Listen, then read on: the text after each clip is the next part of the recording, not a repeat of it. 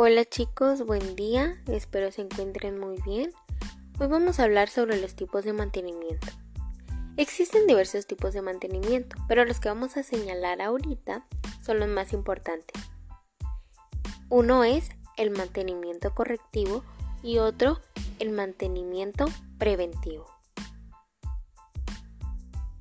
Vamos a describir primero el correctivo.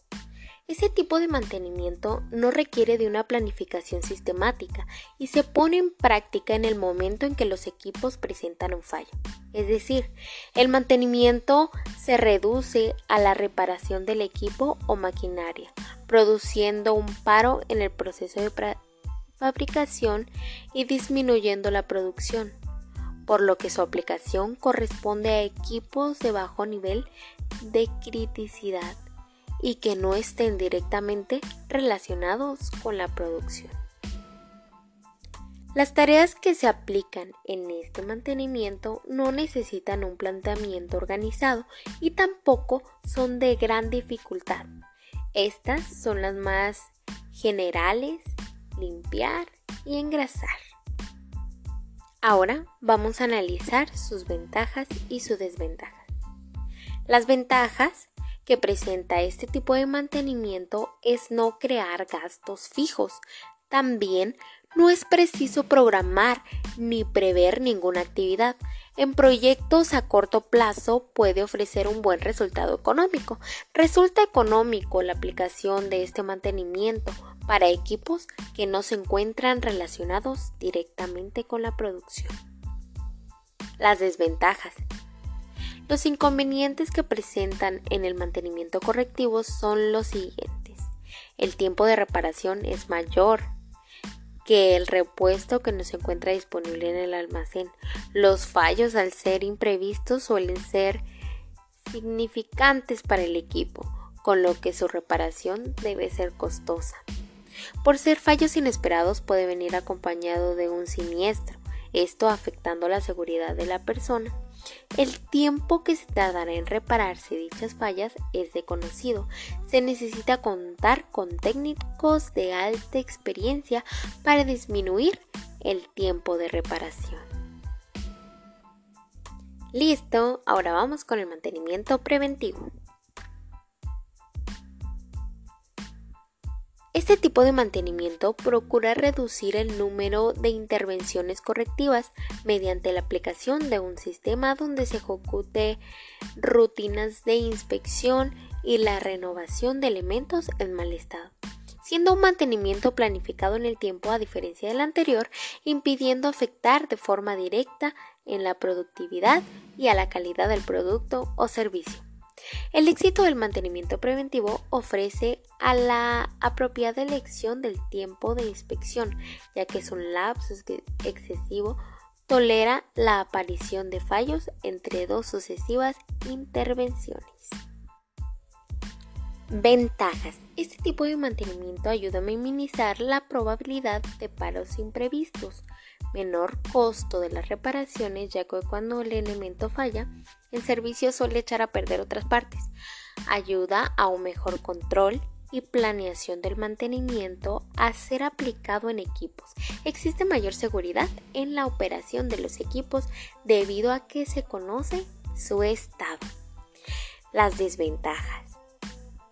La decadencia que se tiene en el desmontaje y sustitución innecesaria, ya que en ocasiones el elemento que se cambia podría ser utilizado por más tiempo. Cortes elevados, ya que la inspección son muy periódicas y necesita experiencia del operario. Representa un alto costo en inversión de inventarios, pero siendo previsible, lo cual permite una mejor gestión. El tiempo que montan nuevas piezas y se realizan las primeras pruebas del fundamento puede afectar a la regularidad de la marcha. Y listo, pues aquí terminamos este video. Gracias por escuchar este audio y espero que les sirva de mucho esta información. Hasta luego.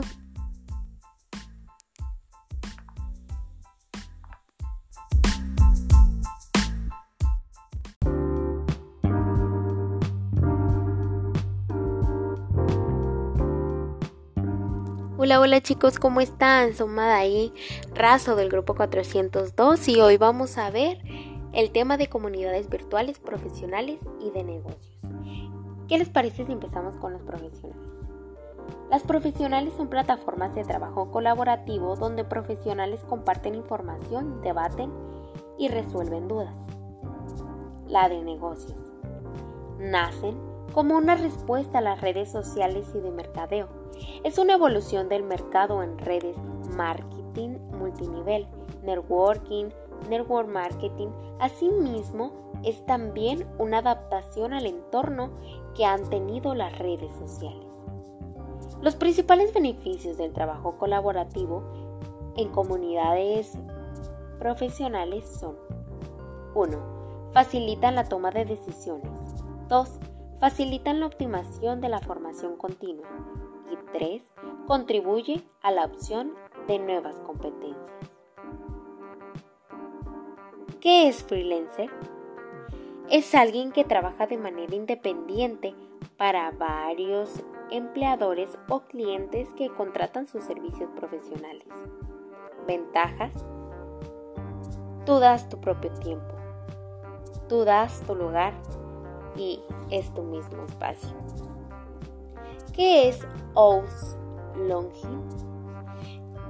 Se refiere a la contratación de servicios externos a los que recurren algunas empresas para realizar parte de sus actividades.